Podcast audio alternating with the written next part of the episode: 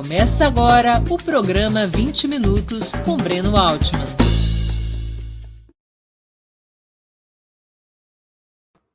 Bom dia! Hoje é 27 de julho de 2021. Está começando mais uma edição do programa 20 Minutos Análise. Nosso tema: o republicanismo serve à esquerda? Essa conversa tem como objetivo discutir a abordagem que certos setores da esquerda fazem frente ao Estado e à luta política. Basicamente, diz respeito à noção de que existiria um terreno comum, uma espécie de campo neutro, chamado democracia ou república, e representado pelas instituições, um campo neutro que deveria ser defendido por todas as classes e frações de classe e por suas expressões partidárias. Nada deveria ser feito contra esse terreno comum, tudo deveria ser feito para protegê-lo de quem quiser rompê-lo. Essa concepção, ao menos parcialmente, explica, por exemplo, a opção dos governos petistas por escolher o Procurador-Geral da República a partir de uma lista tríplice, definida pela própria Associação dos Procuradores, dando-lhe ainda mais autonomia corporativa. Ou também explica parcialmente a indignação de alguns segmentos contra a queima da estátua do Borba Gato, porque nada horroriza mais aos defensores dessa concepção republicana do que o recurso a algum grau de violência no embate político, ainda que seja uma violência performática, sem vítimas. Dada essa palhinha sobre o tema, vamos aos comerciais.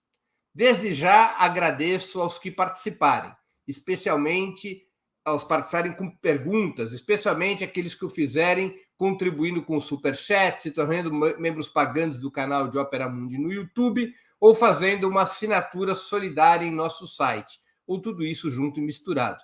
A imprensa independente precisa do seu apoio para se sustentar e se desenvolver.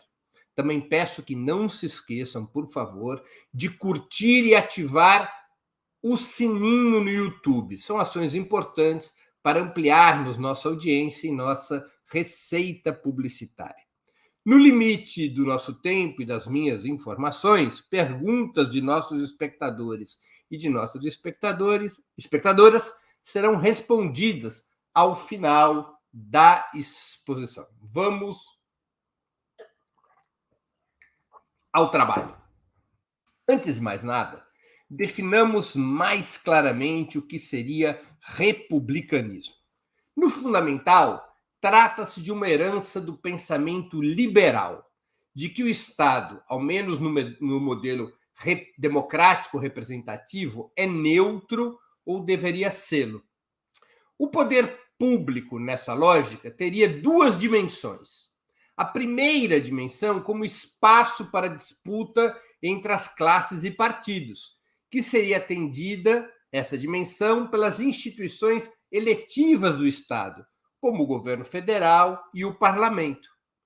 Mas haveria uma segunda dimensão, de caráter permanente, formada por instituições protegidas dessa disputa, como seria o caso de instituições como o Poder Judiciário, a Polícia, as Forças Armadas, o Ministério Público e a diplomacia, instituições que garantiriam a neutralidade do Estado frente ao conflito político-social que deveria estar circunscrito à primeira dimensão do Estado, a sua dimensão eletiva.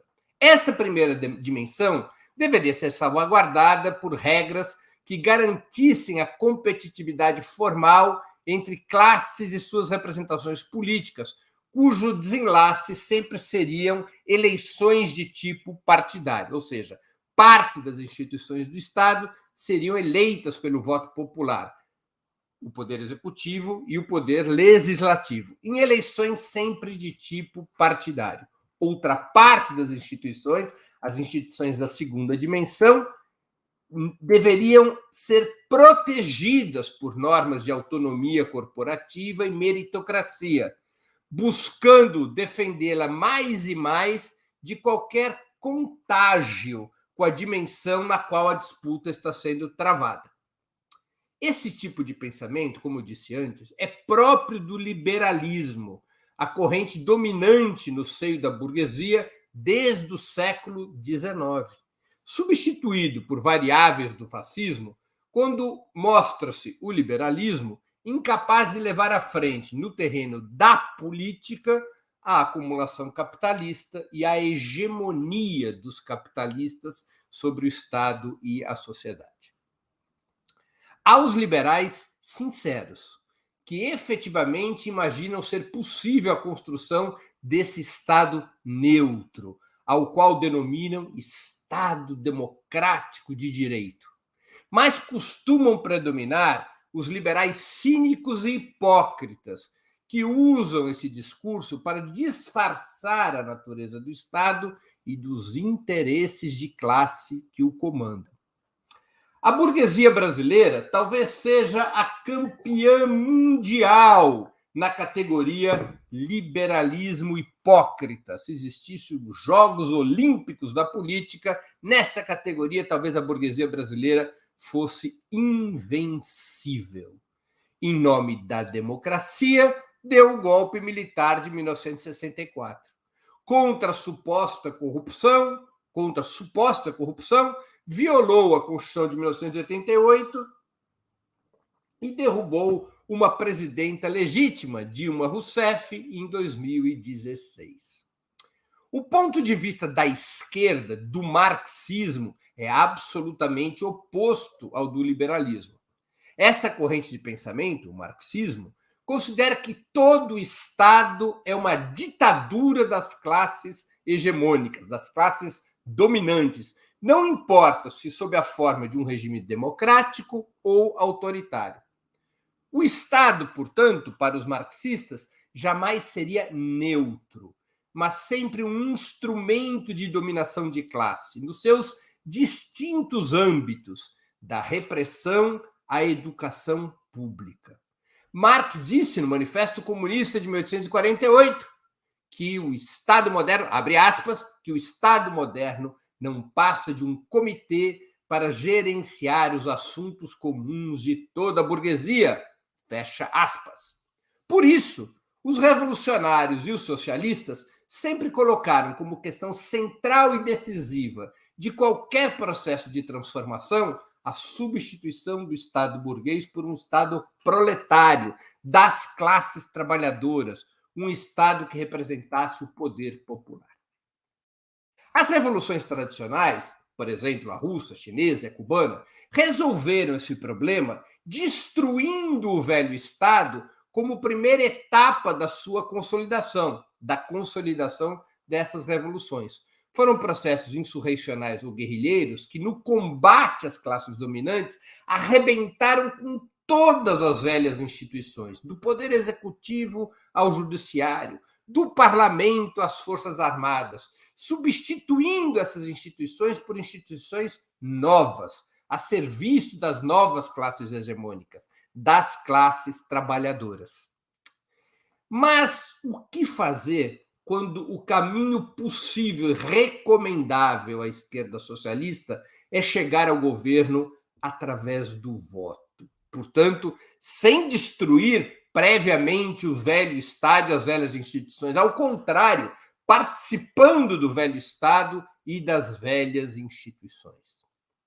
A pressão da burguesia, quando essas situações ocorrem, é pressionar ao máximo, de todas as formas, para que a esquerda aceite o contrato liberal. Como se dissessem: governem como inquilinos, não como proprietários. Ocupem esse imóvel, o Estado, por um certo período, mas deixem a propriedade intocada, pois vocês estão de passagem, não são os donos do Estado. E quando esses inquilinos, a esquerda socialista, se tornam eventualmente incômodos, o próprio contrato liberal é rompido, como aconteceu em 2016. E a burguesia, através das instituições do próprio Estado, executa uma ação de despejo. Mesmo que as pessoas e parte da imprensa gostem de dizer, por exemplo, que o PT chegou ao poder em 2003, isso nunca foi verdadeiro. O PT chegou apenas ao governo, que é somente uma parte do Estado, embora importante. Até porque apenas as instituições da primeira dimensão, o parlamento e o poder executivo, estão sujeitas à votação popular. As outras instituições, aquilo que eu chamei as instituições da segunda dimensão, essas instituições, essas não estão sujeitas a voto popular. Quando a esquerda aceita o contrato liberal, também chamado de republicanismo, porque é a defesa dessa república neutra, o Estado permanece praticamente intocado como instrumento de dominação, ainda que sob um governo de esquerda. Pior ainda, quando esse governo não tem maioria parlamentar. As demais instituições de Estado, especialmente o Poder Judiciário, o Ministério Público, a polícia, as Forças Armadas, normalmente mancomunadas com a mídia monopolista, também controlada pela burguesia, o chamado quarto poder, podem tornar a vida desse governo um inferno e derrubá-lo, a despeito da soberania popular, do voto. Não foi o que aconteceu no Brasil, tanto em 1964 quanto em 2016? Então, como perguntaria o célebre líder revolucionário russo, o que fazer? Temos o exemplo da Venezuela e o do Brasil. Na Venezuela, sempre impulsionando uma poderosa mobilização popular e contando com maioria parlamentar, o chavismo tratou de colocar todas as instituições do Estado, absolutamente todas, sob o comando do projeto eleito pelo povo, incompatível com o velho Estado oligárquico burguês. Por dentro, e começando por um processo constituinte, foi mudando o estado de mãos, fazendo dos inquilinos seus novos proprietários e expulsando a burguesia das suas velhas posições de mando. Na prática, com todos os problemas que lá existem e que não podemos desconsiderar, o processo venezuelano criou novas forças armadas, uma nova polícia, um novo poder judiciário, uma nova diplomacia.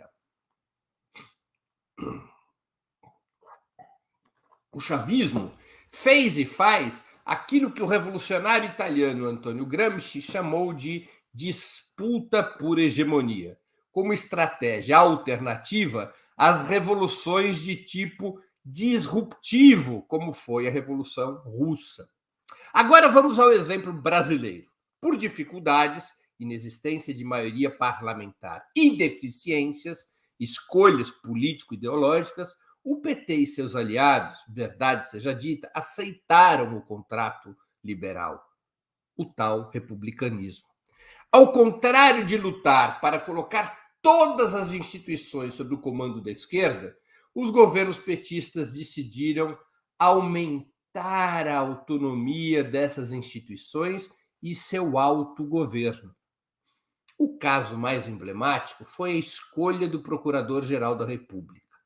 Mesmo sem estar estabelecido pela Constituição, os governos Lula e Dilma aceitaram que a Associação dos Procuradores votasse uma lista tríplice, assumindo o compromisso de indicar o mais votado para ser referendado pelo Senado e ocupar a posição. Abdicando de um cargo de poder, que não é uma função técnica, a Procuradoria-Geral, mas um cargo de poder, os governos petistas criaram jacaré no tanque, como a história viria a provar. Ao contrário de disputar hegemonia sobre essas instituições estruturalmente controladas pela burguesia, o que os governos petistas fizeram foi aumentar sua autonomia para padrões quase ímpares no mundo. O Ministério Público Federal, no Brasil, tem um grau de autonomia que não existe em nenhum outro país do planeta, por exemplo. O mesmo aconteceu com as indicações para o STF, com a política em relação às Forças Armadas e à Polícia Federal. Os governos petistas foram ampliando a autonomia dessas instituições, seja com recursos financeiros, seja com maiores direitos de autogoverno, seja com uh, a, a renúncia a qualquer tipo de operação do governo federal dentro dessas instituições. Foi o caminho oposto ao do chavismo. O fato é que provavelmente jamais houve em toda a história um partido tão republicano e tão politicamente ingênuo, com tanta ilusão no Estado burguês e seu suposto caráter democrático. A conclusão sobre os dois exemplos que escolhi, Venezuela e Brasil, nem precisaria ser escrita. Em um caso, o venezuelano, o processo de transformação segue de pé mesmo enfrentando a oposição tenebrosa do imperialismo. No outro caso, o brasileiro, é, um governo de esquerda foi derrubado sem maior esforço, mesmo enfrentando dificuldades econômicas internacionais bastante mais tênues do que no caso venezuelano. Uma nova chance histórica parece se aproximar e é necessário travar esse debate para que a esquerda não incorra nos mesmos e fatais erros. Por isso, em minha opinião, é vergonhoso quando petistas criticam Bolsonaro por indicar o atual procurador-geral para novo mandato a despeito da lista tríplice. Bolsonaro não está respeitando a lista tríplice. Quer dizer que, na opinião desses petistas, se o partido voltar ao governo voltará junto à obrigatoriedade da lista tríplice, a autonomia antidemocrática do Ministério Público? Seria, a meu juízo, é claro, um desastre absoluto. Mas a crítica ao republicanismo não deve ser feita apenas no que diz respeito às instituições. Também vale essa crítica a forma como reagem certos contingentes da esquerda a ações como a queima do Borba Gato.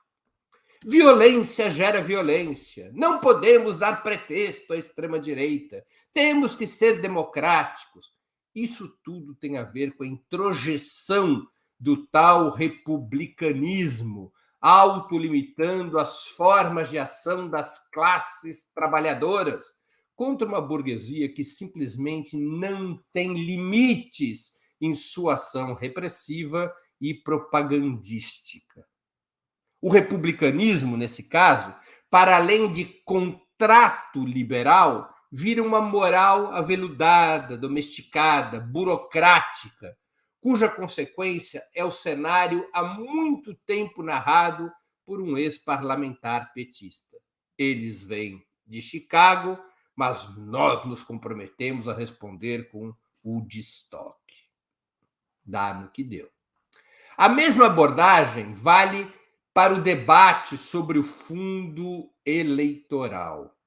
De maneira algo hipócrita, as bancadas parlamentares de esquerda criticam a elevação do fundo para 5,7 bilhões de reais, de 2 bilhões para 5,7 bilhões, o que permitiria cobrir quase todos os custos eleitorais com o financiamento público das campanhas rendem-se a uma moral de senso comum, quando está em disputa uma questão decisiva de poder. Em uma situação completamente assimétrica, os partidos de direita, que representam os ricos, se financiam com emendas parlamentares, com alto financiamento, os candidatos ricos podem financiar suas próprias campanhas sem limite, e com doações empresariais disfarçadas de doações pessoais, de doações de pessoas físicas. Os partidos de direita se financiam dessa maneira. Famintos querem também o fundo público. A esquerda, nessa situação, ela fica subfinanciada, sem recursos para travar a luta eleitoral, mas cai na esparrela de que criticar o aumento do fundo. Uh, cai na esparrela de criticar o aumento do fundo, jogando para a galera e fazendo figa para que os novos valores prevaleçam. Preferem os partidos de esquerda serem republicanos do que enfrentar claramente o debate sobre o financiamento das campanhas eleitorais, confrontando o cinismo de liberais que pretendem privatizar as contribuições eleitorais para garantir a prevalência dos partidos que representam os endinheirados.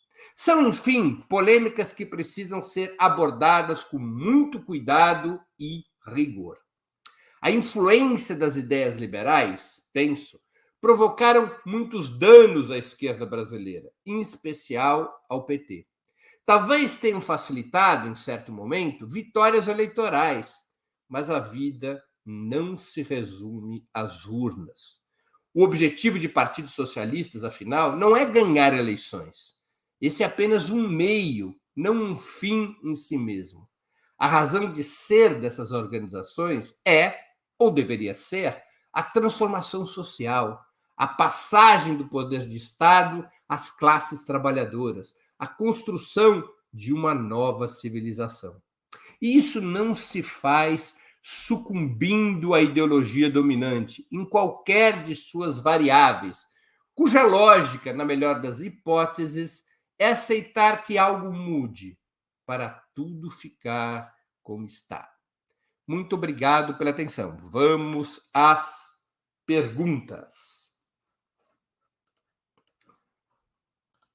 Uh, eu Eu peço à produção, por favor, que me suba as perguntas. Elas não foram subidas para mim. Um minutinho só, pessoal. Bom, a Sueli Neto pergunta: podemos pressupor que daqui para frente tudo vai ser diferente em outro governo petista? Aprenderam a dura lição? Olha, Sueli, eu não saberia te responder essa questão. Essa é uma questão que nós devemos fazer aos dirigentes do Partido dos Trabalhadores. Certos documentos do PT mostram que sim, outros documentos que não. Ainda é uma situação que não está muito clara, penso eu. A reação de alguns parlamentares petistas criticando o Bolsonaro por indicar o Procurador-Geral da República atual para um novo mandato, desrespeitando a lista tríplice, esse tipo de crítica me deixa bastante em dúvida sobre o quanto consolidada está esta autocrítica dentro do PT, essa autocrítica sobre o republicanismo, em especial sobre essa história da lista tríplice. Porque ao criticar Bolsonaro por não respeitar a lista tríplice, o que, que está se dizendo?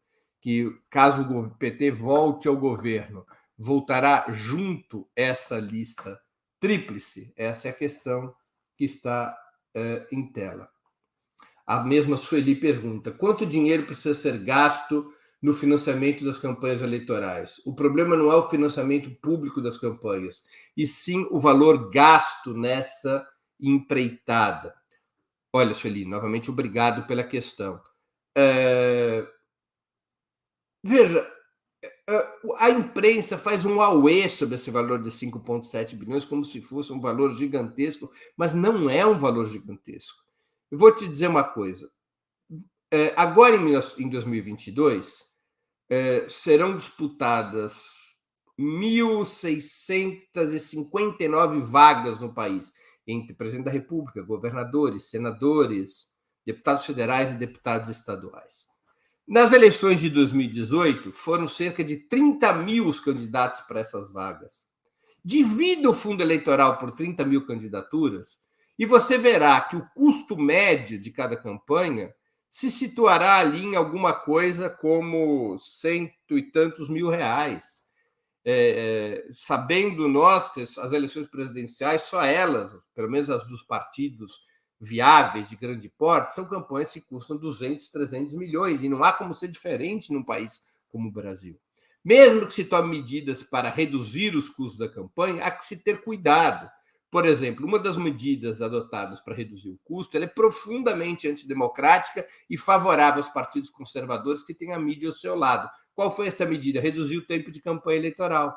A campanha eleitoral, que antes era de 90 dias, passou para 60 e depois para 40, apenas 45 dias, reduzindo os custos de televisão. Mas o horário eleitoral gratuito é o único caminho de massas que os partidos de esquerda têm para se comunicar com o povo, porque a direita se comunica através dos meios de comunicação. Então, veja só como cortar custos de campanha eleitoral é uma faca de dois legumes, como dizia Vicente Mateus, antigo presidente do Corinthians. Tá?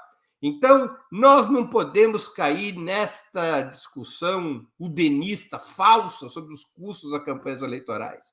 É verdade que existem campanhas que extrapolam qualquer bom senso, mas, na média, quando você pega o fundo é, decidido pelo parlamento de 5,7 bilhões e divide pelo número de candidaturas, você verá que não é nenhum absurdo. E esse discurso que vai sendo introjetado nas nossas cabeças, inclusive nas cabeças de esquerda, de que os valores são muito altos, de que a campanha está muito cara, no fundo faz parte da luta ideológica da direita, que tem meios financeiros e midiáticos absurdos para fazer com que a esquerda reduza a sua capacidade eh, de campanha eleitoral. O fundo, a ampliação do fundo eleitoral é o único caminho que os partidos de esquerda têm para, de alguma maneira, equilibrar essa assimetria. Agora, para poder é, fazer essa discussão, não se pode cair nesse tipo de moralismo falsamente republicano, como tentam imputar, como tentam colocar na cabeça nossa muitos veículos de comunicação. Vamos a outras questões.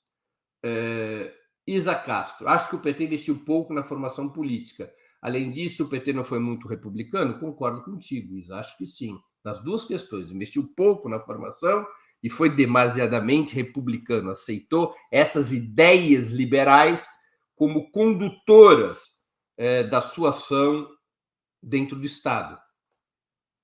Tenho uma pergunta que eu não sei de quem é, um comentário. O ataque à estátua tem cunho meramente moral. Dizem que se tratava de escravocrata. Ora, ele viveu no século XVII. Ninguém ataca a civilização grega que se ergueu sob o escravagismo. É um comentário, eu não sei de quem é esse comentário, mas está lido aqui. É... Ah, do Mauro Sou. É... Wilton Santos. Breno, você acha que se o PT voltar ao governo, deveria continuar a investigar e punir os crimes dos militares durante a ditadura militar? A Comissão da Verdade já encerrou essa questão? A Comissão da Verdade fez parte do trabalho, Wilton. Precisa ser completado com uma narrativa oficial do Estado e um pedido formal de desculpa das Forças Armadas à nação, com um compromisso é, institucional de que isso jamais voltará a se repetir na história do país. As Forças Armadas precisam aceitar o relatório da Comissão de Verdade.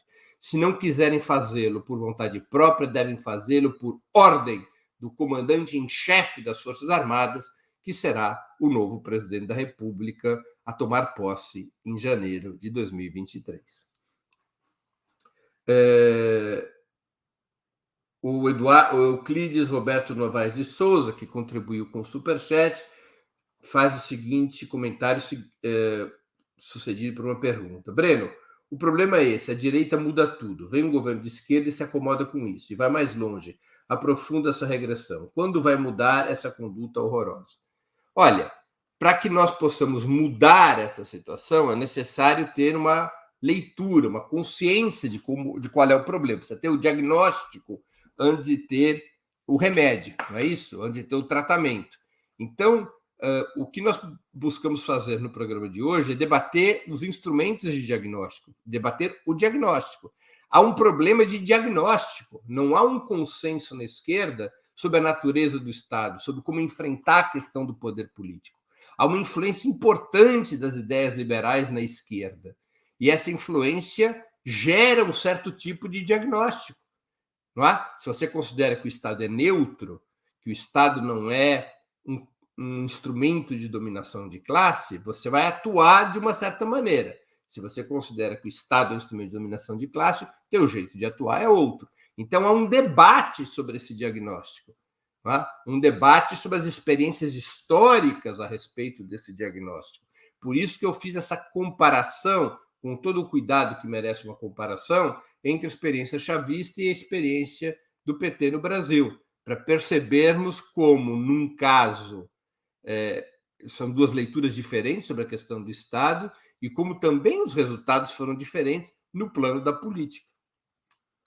Eu acho que com isso. Ah, não, tem mais questões aqui. É, tem é, Josafá França. A gente, a discutir política, esquece que existe o povo, que é quem vota. O PT confundiu a cabeça do povo ao praticar o concilialismo. É... Olha, Josafá, eu não acho que o PT praticou o, o concilialismo, a conciliação. Não é essa a questão. É, eu, eu, meu, meu, meu ponto de vista é outro. Eu acho que o PT foi tomado por uma profunda ilusão sobre o que é o Estado eu, uma vez, numa reunião, escutei um alto ministro, um ministro de muita importância do governo Lula, com muita experiência política, fazer a seguinte afirmação: Eu achava que depois da redemocratização e da Constituição de 88, a burguesia brasileira e a direita haviam estabelecido um compromisso imutável com a democracia eleitoral. Para sempre respeitariam o resultado das urnas fui surpreendido com o que eles fizeram em 2016. É uma afirmação feita numa reunião pública por esse ministro eh, e revela o grau de ilusão do governo do PT no, na natureza do Estado, no caráter supostamente democrático da burguesia brasileira, no caráter republicano das instituições. Então, o diagnóstico dominante no PT e no governo sobre o Estado, eh, ele era recheado de ilusões. Acho que o problema é ilusão, não conciliação. É, Márcio Magalhães, o que você acha da lista tríplice nas universidades? O PT sempre nomeou para as reitorias o candidato mais votado, mas muitas vezes é um candidato conservador, de direita. Olha, primeiro, Márcio, eu acho totalmente diferente a lista tríplice nas universidades, a lista tríplice na Procuradoria Geral. As universidades não são diretamente instituições de poder elas não determinam o destino do Estado. Embora você possa dizer que a longo prazo, de forma indireta, elas sejam instituições de poder, porque tem sob sua responsabilidade a formação de centenas de milhares, se não de milhões de estudantes, elas não, não são instrumentos de poder. Né? Então, são situações completamente diferentes. Eu sou favorável a um verticalismo no que diz respeito aos cargos de poder, a uma uh, execução plena da soberania popular no que diz respeito aos cargos de poder. Ministério Público, nomeação para a Corte Suprema, Polícia Federal, Forças Armadas. O mandato popular dado ao presidente da República deve fazer com que o presidente da República o exerça integralmente, nomeando todos os cargos de poder com aliados do projeto que foi eleito, em todos os cargos de poder. Portanto, eu sou contra quaisquer listas tríplices quaisquer possibilidade das corporações apitarem na nomeação desses cargos de poder. Isso deve estar exclusivamente sobre a, sobre a batuta do presidente da República, que é quem recebe os votos populares, associado ao referendo parlamentar, que também é votado nas urnas do parlamento. Outra coisa nas universidades. Acho a lista tríplice nas universidades razoável. Não acho que o governo tem que estar submetido a escolher o mais votado novamente seria amarrar suas próprias mãos, quando a direita não tem as mãos amarradas quando governa. É? Eh, é necessário utilizar a lei para acumular forças dentro do projeto que foi eleito. Se entre os três mais votados tiver um progressista e dois conservadores, ainda que o conservador seja o mais votado, eu sou da opinião que o governo deve escolher o progressista da lista. É? Senão, não existiria lista tríplice ou lista sextupla. Seria apenas uma eleição, eleição una. Se a regra é o governo deve escolher entre os três ou seis mais votados, opere-se essa regra sempre numa lógica de acumulação de forças para o projeto popular, para o projeto de esquerda. Essa é a minha opinião, Márcio. É, novamente, o Josafá. Ah, não, já li. Marta Heloísa Melgaço Neves, que é membro do nosso canal. Na perspectiva eh, da produção historiográfica, esse conceito de republicanismo é recente? Eh, Marta, de certa maneira, sim, porque o republicanismo foi usado de muitas maneiras ao longo da história. É? uh, desde o combate da República contra a monarquia, na sua acepção mais direta uh, e histórica, até como essa concepção do Estado como, par, como parte do, do pensamento liberal. Né? Eu utilizei essa expressão republicanismo aqui, como muitos outros têm usado, dentro dessa lógica da concepção do Estado como território neutro, do Estado, da República como território neutro, como território é, é, comum para disputa política e ideológica, o Estado como instrumento de organização da sociedade, não como instrumento de poder das classes dominantes. É, Paulo César Santos. E onde ficaria o sistema de controle do poder? O chamado sistema de freios e contrapesos é, do Estado democrático de direito. Isso é uma outra questão, Paulo César. Primeiro, eu digo, eu não utilizo a expressão Estado democrático de direito. Essa é a expressão precípua do republicanismo, do pensamento liberal seja, o Estado neutro que o liberalismo defende é o Estado democrático de direito. Eu creio que não existe o Estado democrático de direito, porque eu parto do ponto de vista de que o Estado é sempre um instrumento de dominação de classe. É sempre um instrumento de hegemonia de classe.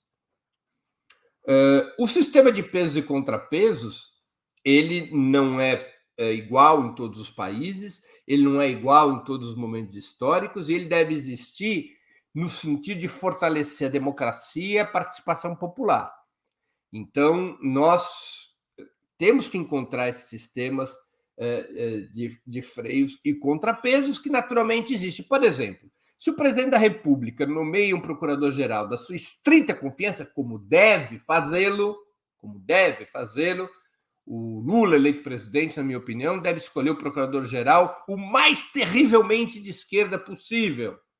Deve indicar vagas no STF o mais terrivelmente de esquerda possível. E assim para todos os cargos de poder, sem pestanejar, sem pestanejar, fazendo o que for necessário para que essas indicações venham a ser referendadas pelo Senado. O contrapeso está na atuação, porque, mesmo que o procurador-geral da República seja alguém terrivelmente de esquerda, ele não vai poder agir contra a Constituição e contra a lei, porque ele será vigiado pelo parlamento, ele será vigiado pelo Poder Judiciário. Tá? Eu não estou dizendo que o governo deve indicar cargos de poder para que seja descumprida a Constituição e a lei. Não, deve indicar cargos de poder para que a Constituição e a lei sejam utilizadas em favor do projeto democrático, do projeto popular, do projeto representado pela esquerda, que eventualmente foi consagrado pela soberania popular, e deve utilizar a Constituição e as leis para mudar a própria Constituição e as leis no sentido de uma maior democratização do Estado, no sentido de uma democratização radical do Estado. Então, é essa maneira pela qual eu vejo essa questão. Paulo César, não sei se satisfiz a sua curiosidade, imagino, a respeito de como eu penso esse tema. O André Vinhal, que também contribuiu com o Super Chat, e vem ali uma moeda da, dos Emirados Árabes Unidos. É, a... Muito obrigado, André, pela contribuição. O PT adota o discurso superficial de defesa das instituições, entretanto, esquece que o parlamento é de direita é possível fa fazer mudanças institucionais sem que a esquerda seja a maioria no parlamento? A resposta é não, André. É necessário uma mudança no parlamento. É necessário uma mudança do equilíbrio de forças no parlamento. Por isso que a estratégia eleitoral, ao meu juízo, não deve ser apenas eleger o Lula, deve ser eleger o Lula e uma maioria parlamentar de esquerda, no limite. Isso é mais importante que eleição para governador, por exemplo. Ter maioria, ou buscar maioria, ou buscar uma forte representação na Câmara Baixa e na Câmara Alta, na Câmara dos Deputados e no Senado da República. E é também por isso que eu proponho, é, como parte do programa de um novo governo de esquerda, a abertura de um novo processo constituinte, a convocação de uma Assembleia Constituinte que cria um novo, uma nova Constituição para o país. A Assembleia Constituinte ela tem uma vantagem sobre o Parlamento, ela pode decidir os artigos de uma nova Constituição por uma maioria simples ou absoluta, não por maioria qualificada de três quintos dos votos, como são as emendas é, é, constitucionais, as propostas, as PECs, as propostas de emenda constitucional no parlamento hoje precisam de três quintos dos votos nas duas casas em duas votações. Então, por exemplo, para que possa ser abolido o teto de gastos, a chamada emenda constitucional 95, será necessário para um governo de esquerda reunir três quintos dos votos de deputados e senadores. É um patamar muito mais elevado do que a tradição constituinte. Na tradição constituinte, um artigo da nova Constituição pode ser aprovado por maioria simples, se a proposta tiver maioria, não importa o tamanho dessa maioria, é aprovada, ou maioria absoluta, 50% mais um. Constituintes não exigem maioria de dois terços ou maioria de três quintos para a aprovação dos artigos. Mas você tem toda a razão, André Vinhal. É necessário não apenas que o governo eleito seja capaz de fazer disputa de hegemonia nas instituições não eletivas do Estado, mas é fundamental que no curso da campanha eleitoral para eleger o presidente da República também se busque ter maioria parlamentar de esquerda. E que, ao, ao largo do tempo, vá se criando as condições para, num processo constituinte, mudar o próprio sistema político eleitoral de tal maneira que ele seja mais democrático. Ele é profundamente antidemocrático no Brasil. Ele é antidemocrático até mesmo numa coisa básica da democracia representativa. Não há proporcionalidade no sistema eleitoral brasileiro, porque, como há um número mínimo de deputados e um número máximo, há uma sobre-representação de estados pequenos sobre os grandes estados. O deputado no Acre ele representa é, muito, tem muito um poder proporcionalmente o número de deputados do Acre é muito maior que o de São Paulo, a título de exemplo. Então, até nesse quesito básico da proporcionalidade, o sistema é antidemocrático. E é antidemocrático o sistema uninominal com, com voto proporcional, né? que você não vota num partido, você vota num candidato, porque despolitiza o sistema, é, cria uma, um sistema que reduz a intensidade da disputa programática e assim por diante. São várias regras que têm que ser alteradas para ter um sistema mais democrático e para que a maioria que a esquerda consegue construir eh, na eleição de presidente da República também exista no parlamento. É uma disputa fundamental, André, você tem toda a razão. E aqui me parece que se encerram as perguntas. Eu queria uh, agradecer a participação de todos, especialmente os que fizeram perguntas, mais especialmente ainda os que contribuíram com o Superchat ou se tornaram membros pagantes do nosso canal no YouTube. Uh, além de agradecer a todos e a todas, eu quero informar que amanhã, às 11 horas da manhã, teremos um novo programa 20 minutos. O programa de amanhã, às 11 horas, nos canais de Ópera Mundi, no Facebook, no YouTube, no Twitter. Uh, o programa será uma entrevista com o Ronaldo Pagotto, ele é advogado, educador e é um dos coordenadores do Projeto Brasil Popular. O Projeto Brasil Popular é um esforço programático dos movimentos sociais dos partidos de esquerda, que é conduzido já. Eu peço a produção para deixar na tela, para as pessoas poderem digerir informação. Né? Uh, o Projeto Brasil Popular é um esforço programático de movimentos sociais e partidos de esquerda para ter um programa unificado para o país. Não é apenas um programa eleitoral, mas um programa de transformação do país. É um esforço que envolveu centenas de intelectuais, de movimentos sociais, de partidos. E amanhã eu vou entrevistar o Ronaldo Pagotto para ele nos explicar o que é o projeto Brasil Popular e como ele pode incidir no atual momento político brasileiro. Então, amanhã, às 11 horas da manhã, entrevista com Ronaldo Pagotto. Até lá, um grande abraço e boa terça-feira para todos e todas.